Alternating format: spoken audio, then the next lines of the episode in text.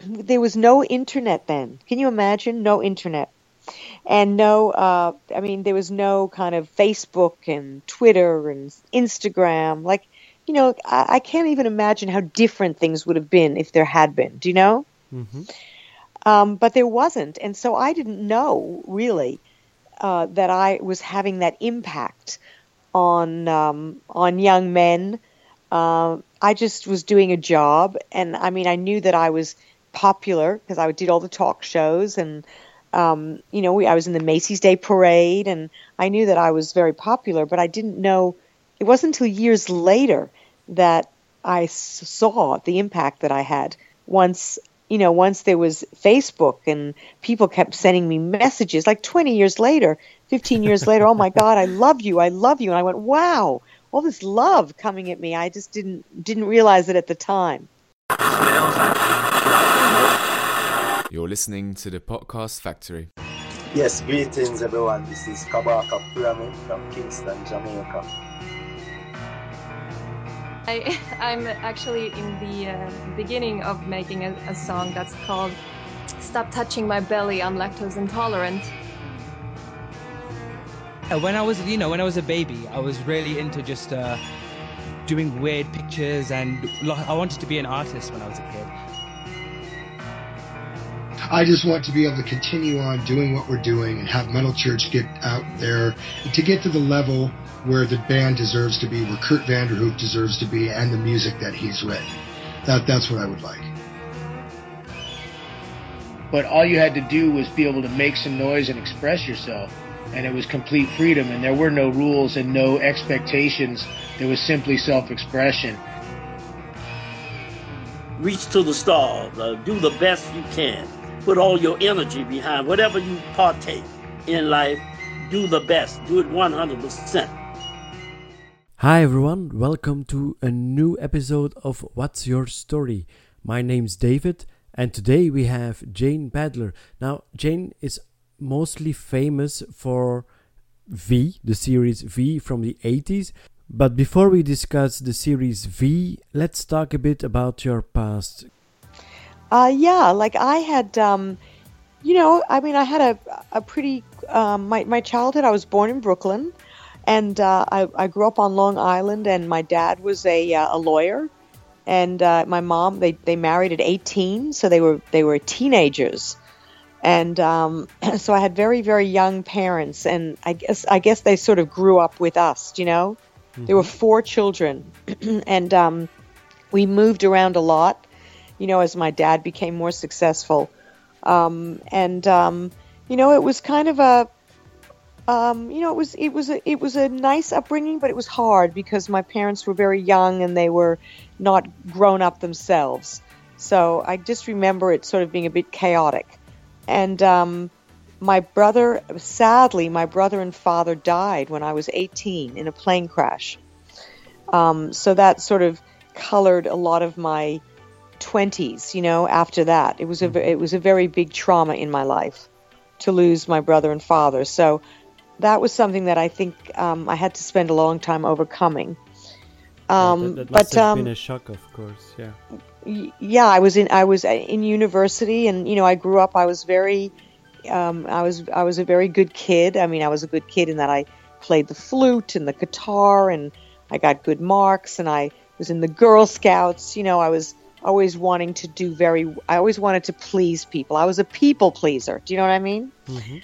and um, and I think that you know at 18 I was in the Miss America pageant. I won uh, I won my state, which was New Hampshire, and I I sang and I sang in clubs at 18. I started singing professionally at 18, and so um, you know my whole childhood I always acted and danced and sang, and it was sort of my way, my fantasy, you know, my way of of having a life that was a life that I pretended you know, that was glamorous and beautiful and perfect, you know, versus, you know, a life where things are more difficult, you know? Mhm.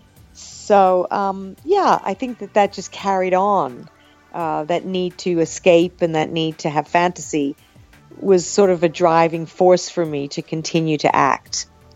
I don't know if it was so much the love of acting as it was the love of kind of you know escaping into other other worlds and other people. I guess that is a love of acting, you know.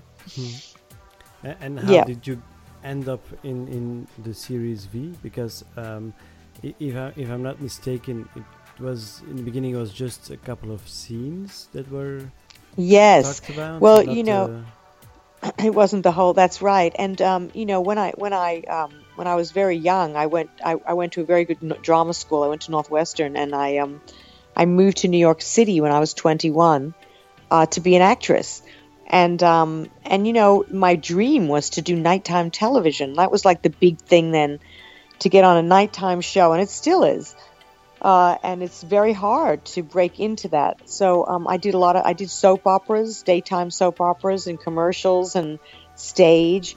And then um, I remember I was doing The Doctors in New York City, uh, and I was starring with Alec Baldwin, who you know, he's a very famous actor. He played like my love interest, and um, and then I was flown out to Los Angeles to audition for V. And um, I remember uh, I, I went in and I read the script, and there were only five scenes, and I thought it was a very small part, but I was still excited to do it. And I went in and auditioned for Kenneth Johnson in his hotel. It was a hotel room. And then the next day, I got a note under my door. It said, Don't leave town. And that was like the most exciting message of my life. Don't leave town. It's the message that every actress wants to hear. it, could have been the uh, police, of course, but uh, What's that? Oh, yeah, exactly. It was the police. yeah. but it was um, it was great. And the next day, I was in prosthetics, and they were, uh, you know, putting things over my head and uh, making making heads, and suddenly there I was, you know, doing V. So I went back to New York to do the soap opera, and then I would fly back and forth because I didn't have a very big part. Um, but Kenny Johnson, the director, was very uh, he knew what he wanted. He was very. He directed me how to look, how to you know how to look into the camera, how to say my lines. He was very almost like how Alfred Hitchcock was. He was very strong in his vision of my character, and um, and then I just thought, well, that's that. But then of course it exploded. You know, it became a huge hit. Um, v like bigger than Roots had been and um, and they did a second miniseries, which I never thought would happen. And they um, everyone loved my character, even though I only had five scenes. It became the character that everyone loved, and so uh, my part became very large in the second miniseries. It became a very big part. So that was really a wonderful, um, wonderful experience. You know. Now, how did it feel like to be like the idol of all teenagers, and perhaps a bit of, uh, yeah, like let, let's say the the Marilyn Monroe arousement? Uh, you know, it's- It's so funny because there was no internet then. Can you imagine? No internet. And no, uh, I mean, there was no kind of Facebook and Twitter and Instagram. Like, you know, I, I can't even imagine how different things would have been if there had been. Do you know? Mhm. Um, but there wasn't. And so I didn't know really uh, that I was having that impact on um, on young men. Um, I just was doing a job, and I mean, I knew that I was popular because I did all the talk shows, and um, you know, we, I was in the Macy's Day Parade, and I knew that I was very popular. But I didn't know. It wasn't until years later that I saw the impact that I had. Once you know, once there was Facebook and people kept sending me messages, like 20 years later, 15 years later, oh my God, I love you, I love you, and I went, wow, all this love coming at me. I just didn't didn't realize it at the time. Every continent will soon be under our complete domination. We must be pleased with that. Well, let's just say that it pleases me to serve our leader with whatever minor talents I possess. John told me that our leader's very pleased with your conversion process. Yes, but you know how impatient our leader can be. Even with you? I thought that, given the intimacy of your relationship with him, he might. Be very careful, Stephen. I just hate to see him make you so distressed. Doesn't understand that my conversion process is still limited. Doesn't work the same on every human subject. No, but when it does work, as with DeVivier, Jankowski, and the others, it's remarkable. Yes, it is. They actually believe that a conspiracy exists, or even that they're part of it. And, of course, the evidence that we planted reinforces their beliefs. The operation is working perfectly. Scientists are being ostracized, disorganized throughout the world.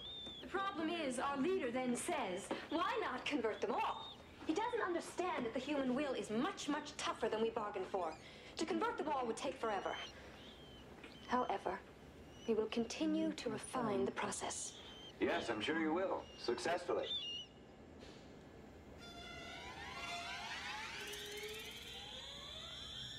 We must find the most effective and efficient methods to be used against them. Well, I don't think our leader could have possibly chosen anyone who could do a better job than you.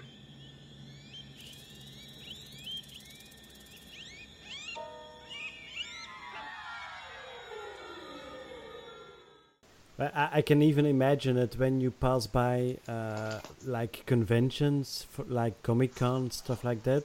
Um, there are even some, yeah, let's say uh, people walking around as as Diana from V.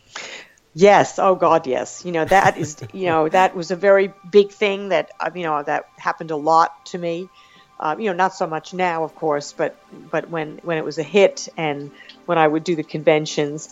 But the thing is, I haven't done that many conventions. Like, you know, I've done probably maybe eight or ten the most, which is not that many when you think about it. Um, you know, because I, I I live in Australia and it's very difficult for me to to travel long distances, um, and so I, it's very rare that I do accept a convention. And so um, I think I think the biggest surprise I had was when I did the new V. You know that that they brought V back five years Yeah. ago, So that was and in, they uh, asked. in 2009. No. Uh, Yeah, 2009. That's right. Or no, no, no. Later than that. I think it was. No, it was 2011. I think. Oh, okay. Actually, I can't remember. I actually can't remember. Was it 2000? No, no, it wasn't that. No, it wasn't 2009 because that would have been. God, I can't remember. I, I, I seriously don't remember. Maybe it was. Was it 2009? you probably know more. Than... Anyway, they It was uh, the one where where uh, Marc Singer Morena. was also in. Uh, no, well, he actually, everyone thinks he was in it. He was in it, but for just for a scene at the very, very end. Mm-hmm. So yes, of course he was in it, but you know, um, he he he was probably um, not in it very much. I mean, it was just the very, very last scene of the whole series. I think he arrived, and then the series was canceled. So um, sadly, they didn't get to see a lot of Marc Singer. But I was very lucky because I got to be in the whole second season of it, and um, and that was fantastic. Uh, but um, but the thing that really surprised me was that I was invited to uh, Spain uh, for um, the you know the preview of the new V, which was like you said, I don't know when it was, not 2009, 10, I don't know. But what surprised me was I went to the premiere and I was shocked. There were literally thousands of people screaming my name um, with flowers, and people were crying. And it wasn't because of the new V; it was because of the old V. These were these were fans from 25 years ago. Do you know? and I just I just was crying. I couldn't believe the impact that that TV show had had. It was it was you know pretty amazing. Uh, are you still in contact with your original cast, or? Um, no, not really. Um, I'm not I'm not in contact with any of them. Um, and I think the thing was, I mean, I was I was young, and uh, we've all moved on. We've all we've all had many many lives since then. Do you know?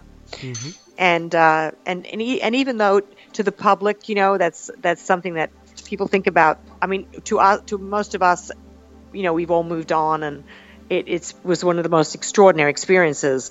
But no, we don't really stay in touch, you know. Sadly, we don't. Do you know? Now, um, they always say that that women are are really perfect in multitasking. Um, but if you check at, at what you're doing at the moment, you're doing a lot of different things, a lot of variety. Yes, Um, that's right. So after uh, V, you, you're still acting, you're singing, you're producing films. Um, you even had a, a career in cabaret. Yes. Oh God, yeah. For for years, you know, I've I've I've uh, released three albums, and um, you know, I, I was, you know, really lucky because it was just such an incredible experience for me to do that. Um, you know, my, my first album was with a an indie, a very you know kind of avant-garde indie band, and we we toured. And then the second album was with a very famous kind of uh, composer in Australia. It was a jazz fusion album. And the third one, I worked with a, a Grammy award-winning producer in LA, and I did an electro pop album. And I've just released another song with uh, with an amazing composer on a label in the UK and um, and that was kind of you know pretty fantastic to have had all, all of those experiences. Um, yeah, is so I, any I style that is your favorite? Because as you mentioned, um, every album released has a different style on it. Is there yes, any- that's right. Are you are you not going to yeah fix yourself on one style, or do you want to try diff- out different styles, see what, what's working for you? You know, I'm I'm you know basically a singer. You know, I'm not a I, I don't consider myself. I mean, I did my, my third album. I wrote, co-wrote, and that was amazing. But I don't consider myself a songwriter, even though I did write a, an album with people. Um, you know, but I would say that I am not uh, a, a person, you know, like who has a, a style or a signature. I'm not an R&B singer. I'm not a soul singer.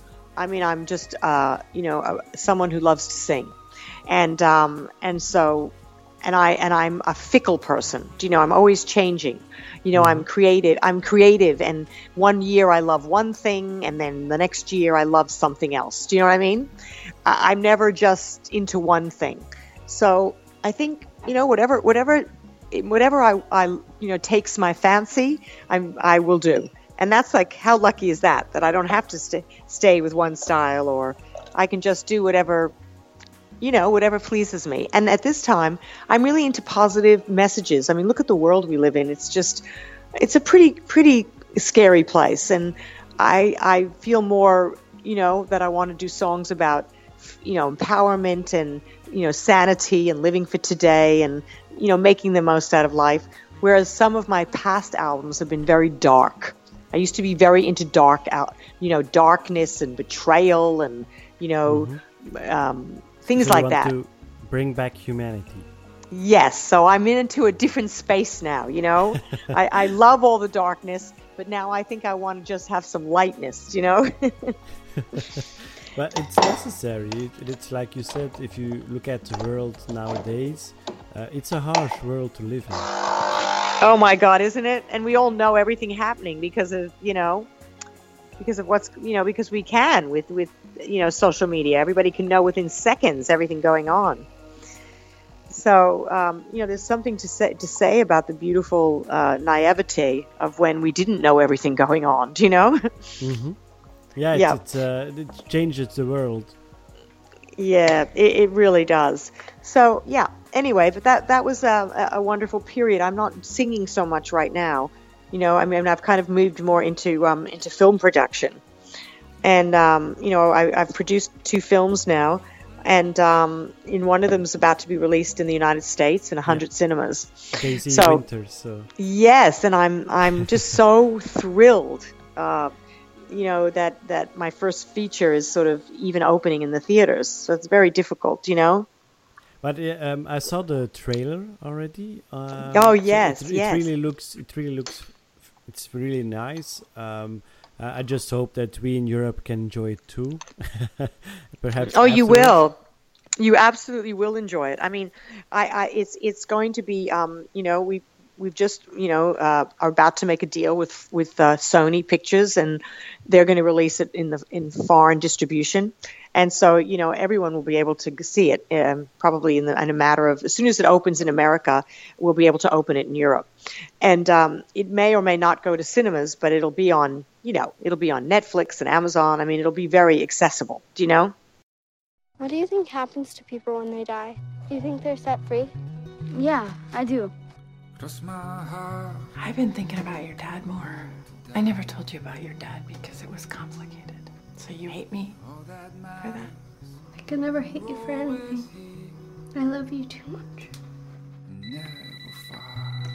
Hi, Dr. Resnick.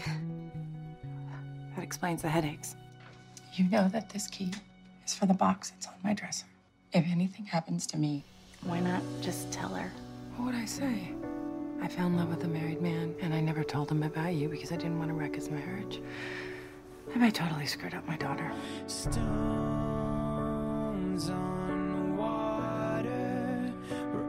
I know what's up. My parents were in a car accident when I was your age. I got put in a foster home. It's okay. Don't worry. Life isn't always fair. That's why we have to make every moment count. Every single one. He gives me the creeps. He's so cool. Is he your best friend? I only have one best friend. My mom. Oh, and then you. Kids can get into trouble with too much freedom. I trust my daughter. Is he dead? You were right. Hey, we're gonna need to talk to the both of you. I hope you're happier now. He's only 33. I'll write you poems and talk to you every day. I just wondered if you're okay, Daisy. Everything's okay.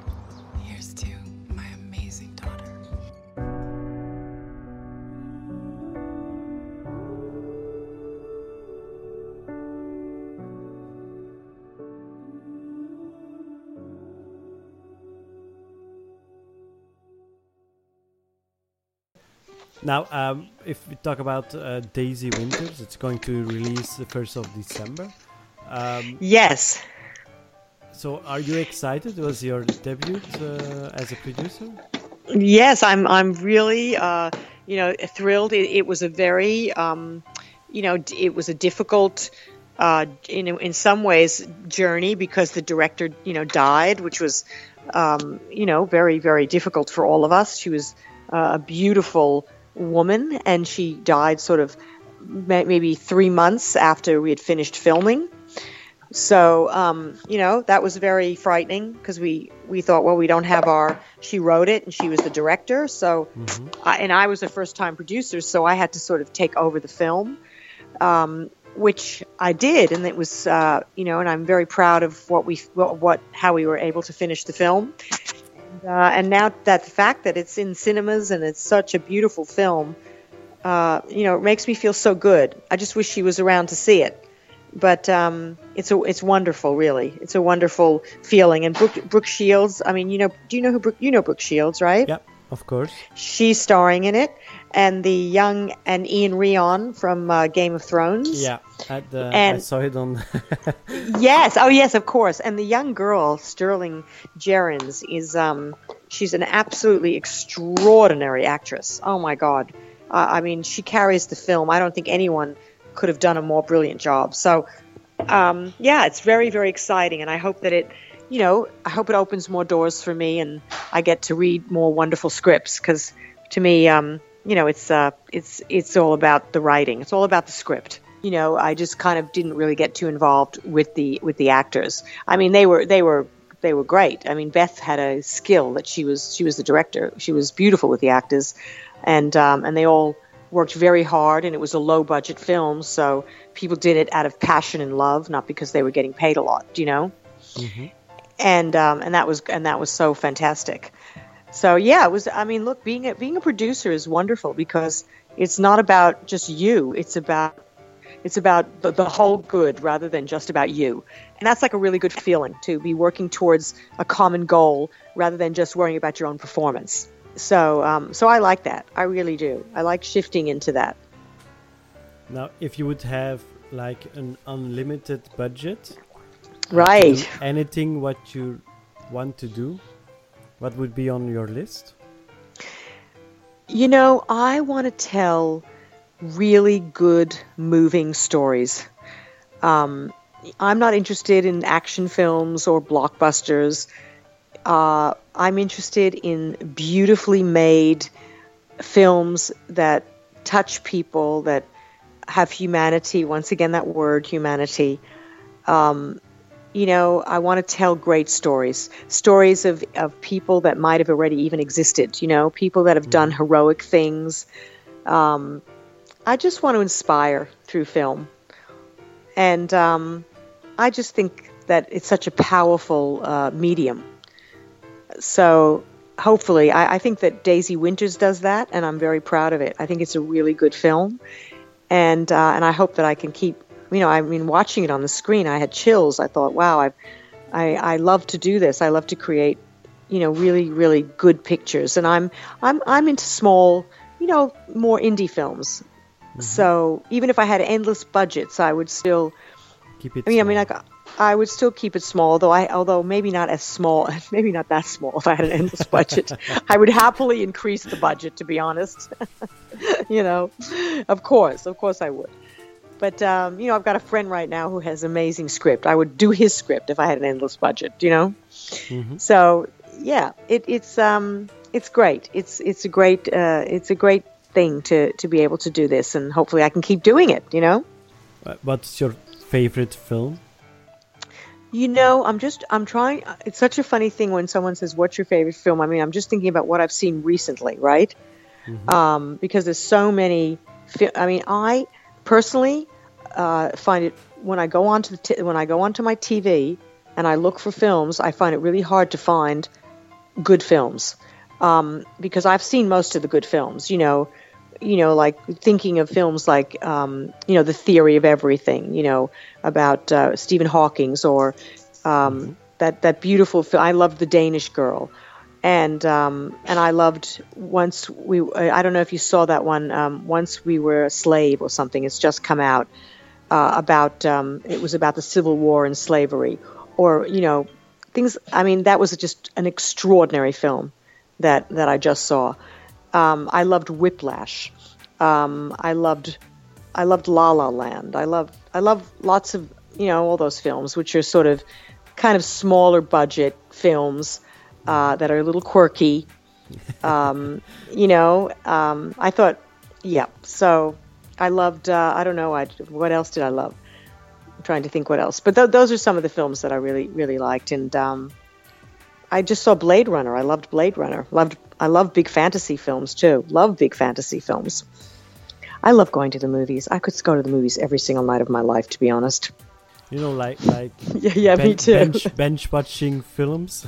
yeah, me too. God, I would spend my days, literally, I would.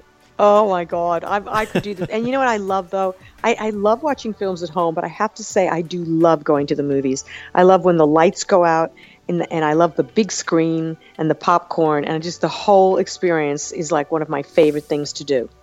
yeah, that uh, if if it was cheaper, I would be there. Yeah, uh, me too. yeah, yeah, me too.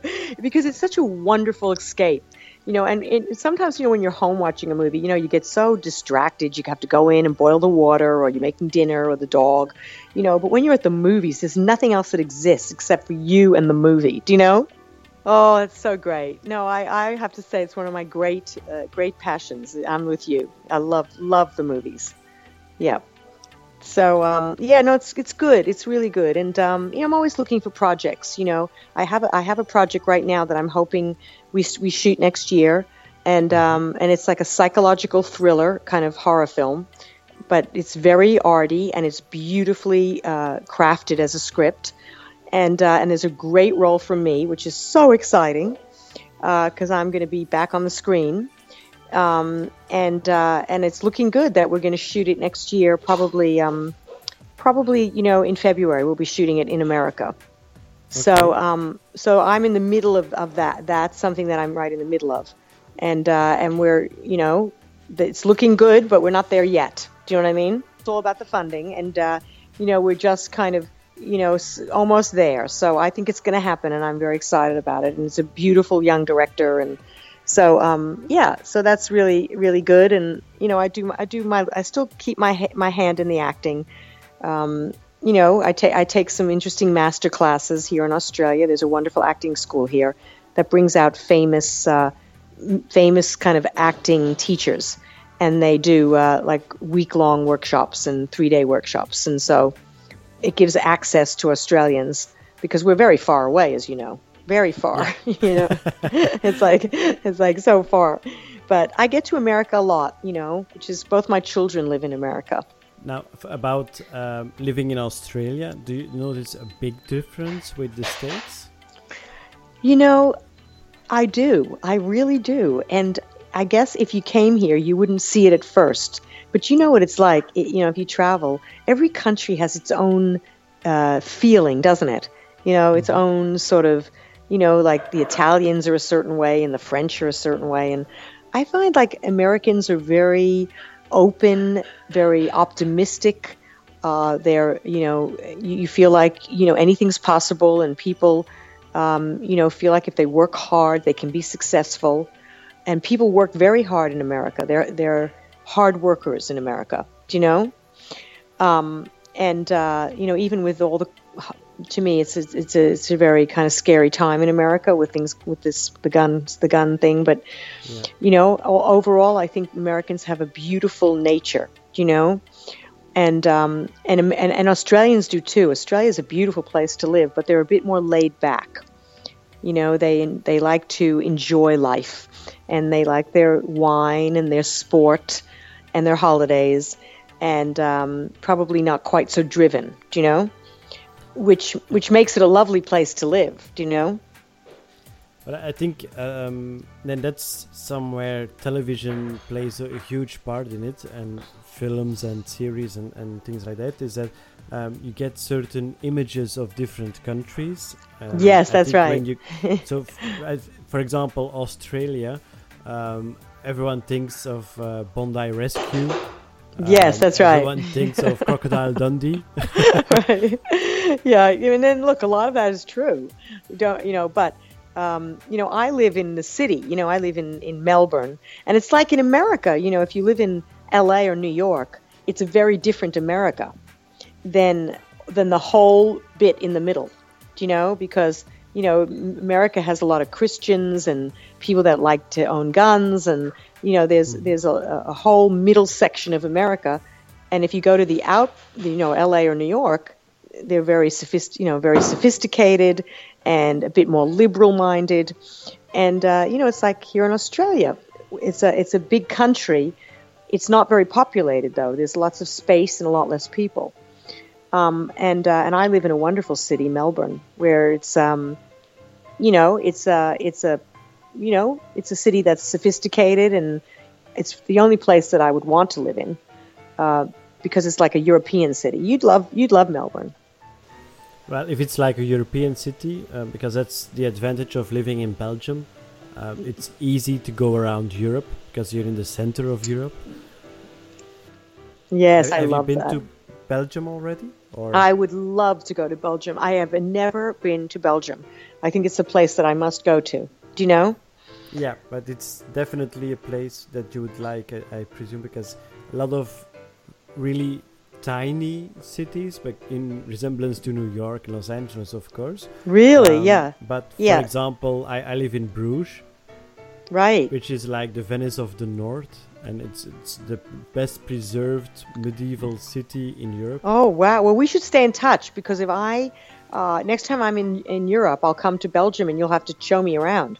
Yeah, I would love to, and Yeah. I, am sure that uh, Pantera would love to show you around. too, Yes, so- well, let's do it. You know, I mean, I I love to travel, and uh, and I'm coming to Paris uh, in next September. I know it's very far away, but I'll be coming to Paris. Um, it's not that that far from here. I think uh, No, by car so- it's about three four hours maximum. Well, that's what we might do. We might get in a car and drive to Belgium. You know, my husband. Hopefully, I'm going to be going on a really uh, interesting art tour in uh, in Paris. So, um, and you know, see all my friends. I have so many beautiful friends in Paris from the times I, you know I've done uh, a lot of performing in Paris. So um, I have beautiful friends there, and so I want to go back and and see everyone. It's been a long time since I've been there. Hey, uh, do you speak French? Is that do you speak French in Belgium? Is that what you speak? French? Yeah, it's Yeah. French and Dutch, in fact. So Uh, I, I right. speak both because I work in Right, Brussels. right. So okay, well, I am going to start starting tomorrow. I'm going to get my French back because I, I, I studied French for a while, and I'm going to. I figure if I keep studying it for the next year, I'll be able to get myself around. Do you know what I mean? yeah, or you just have to obligate yourself to talk in French. That's we- right. We could redo this Yeah. interview and completely do it in French. I know. oh no. Yeah. So anyway, but that's good. I, I suddenly got motivated talking to you to get back to my French. So that's thank you for that. Thank you very much. You got you got me. You know, like I have this fantasy of living, you know, in a foreign country and just immersing myself in a language. You know, but um, you know, that's my my husband's a surfer and he loves the water and he loves Australia, you know, and I'm more kind of, you know, international. I love to travel and meet new people and go to strange cultures. You know, that's more my personality. Do you know? hmm But you're definitely welcome here in, in Belgium, here in Bruges, and we'll show you around because yeah, Belgium is Yeah. that, that huge, of course. I'd Uh, love that. Maybe I'll bring my sister. She's kind of, you know, fun. and you're not, or no, no, I'm fun too. She's she's she's fun as well. We're, we're only a year apart, so we have a lot of fun together. Do you know? hmm Are there anything you, you'd love to see in, in Europe, apart from Paris, of course, uh, because yeah, Paris is Paris. But Well, you know, Paris. You know, I I've been to Paris a lot, and I and I and I feel like I still haven't really seen Paris. I mean, if that makes sense. Like whenever I went, you know, I was I I, I, worked there. I mean, I did a did a f- couple of films there. I did a feature film there a couple of years ago, a, a sci-fi film called uh, Virtual Revolution. Uh, that's a fantastic sci-fi film, and that's out now and I kind of didn't really, you know, I'm, I'm always like a little bit when I'm working, I'm quite anxious. I don't quite can't enjoy myself a lot. Do you know what I mean? Yeah. So, um, and when I and I've been there to sing a lot, and once again, I was kind of in that mode. But I feel like if I was a tourist, I still feel like I want to get to the underbelly of Paris. I mean, how does one really see Paris if you're staying in a hotel and you're a tourist? You kind of have to get an apartment, and you have to be brave, and you have to go out there and just kind of be like a local to really see a country. Do you know? one last question: If the whole world was listening right now, what would you say? That's a that's a that's a hard one. Hmm. I I, I you know it's hard to say because I don't want to sound like I'm a prophet or something. Do you know what I mean? but I but I just I guess what I'd want to say is what a beautiful gift we were all given. This this beautiful planet. Do you know? Mm-hmm. I mean, we are so blessed to have been born on this on this planet, on this planet Earth. And I think if we all could just look at it as something very precious and maybe we'd all take better care of it. And uh, and and that and I'm not saying that includes me. I think that that it's a gift in every day to remind ourselves that that we want it to be around for a long time for our children and their children. So maybe that's what I would say. Now, um, of course, thanks for making the time. Thank you. We'll hear each other very soon, and uh, we'll redo this interview then in French to check up on, on your lessons. Beautiful. I'd love that. Okay. and when you're coming to Paris, just give us a shout, and we'd be more than I happy will. to show you around Belgium. That would be wonderful. I'd love that. Thank you so much. Thank you. Merci beaucoup. Au revoir. Au revoir. à bientôt. À bientôt.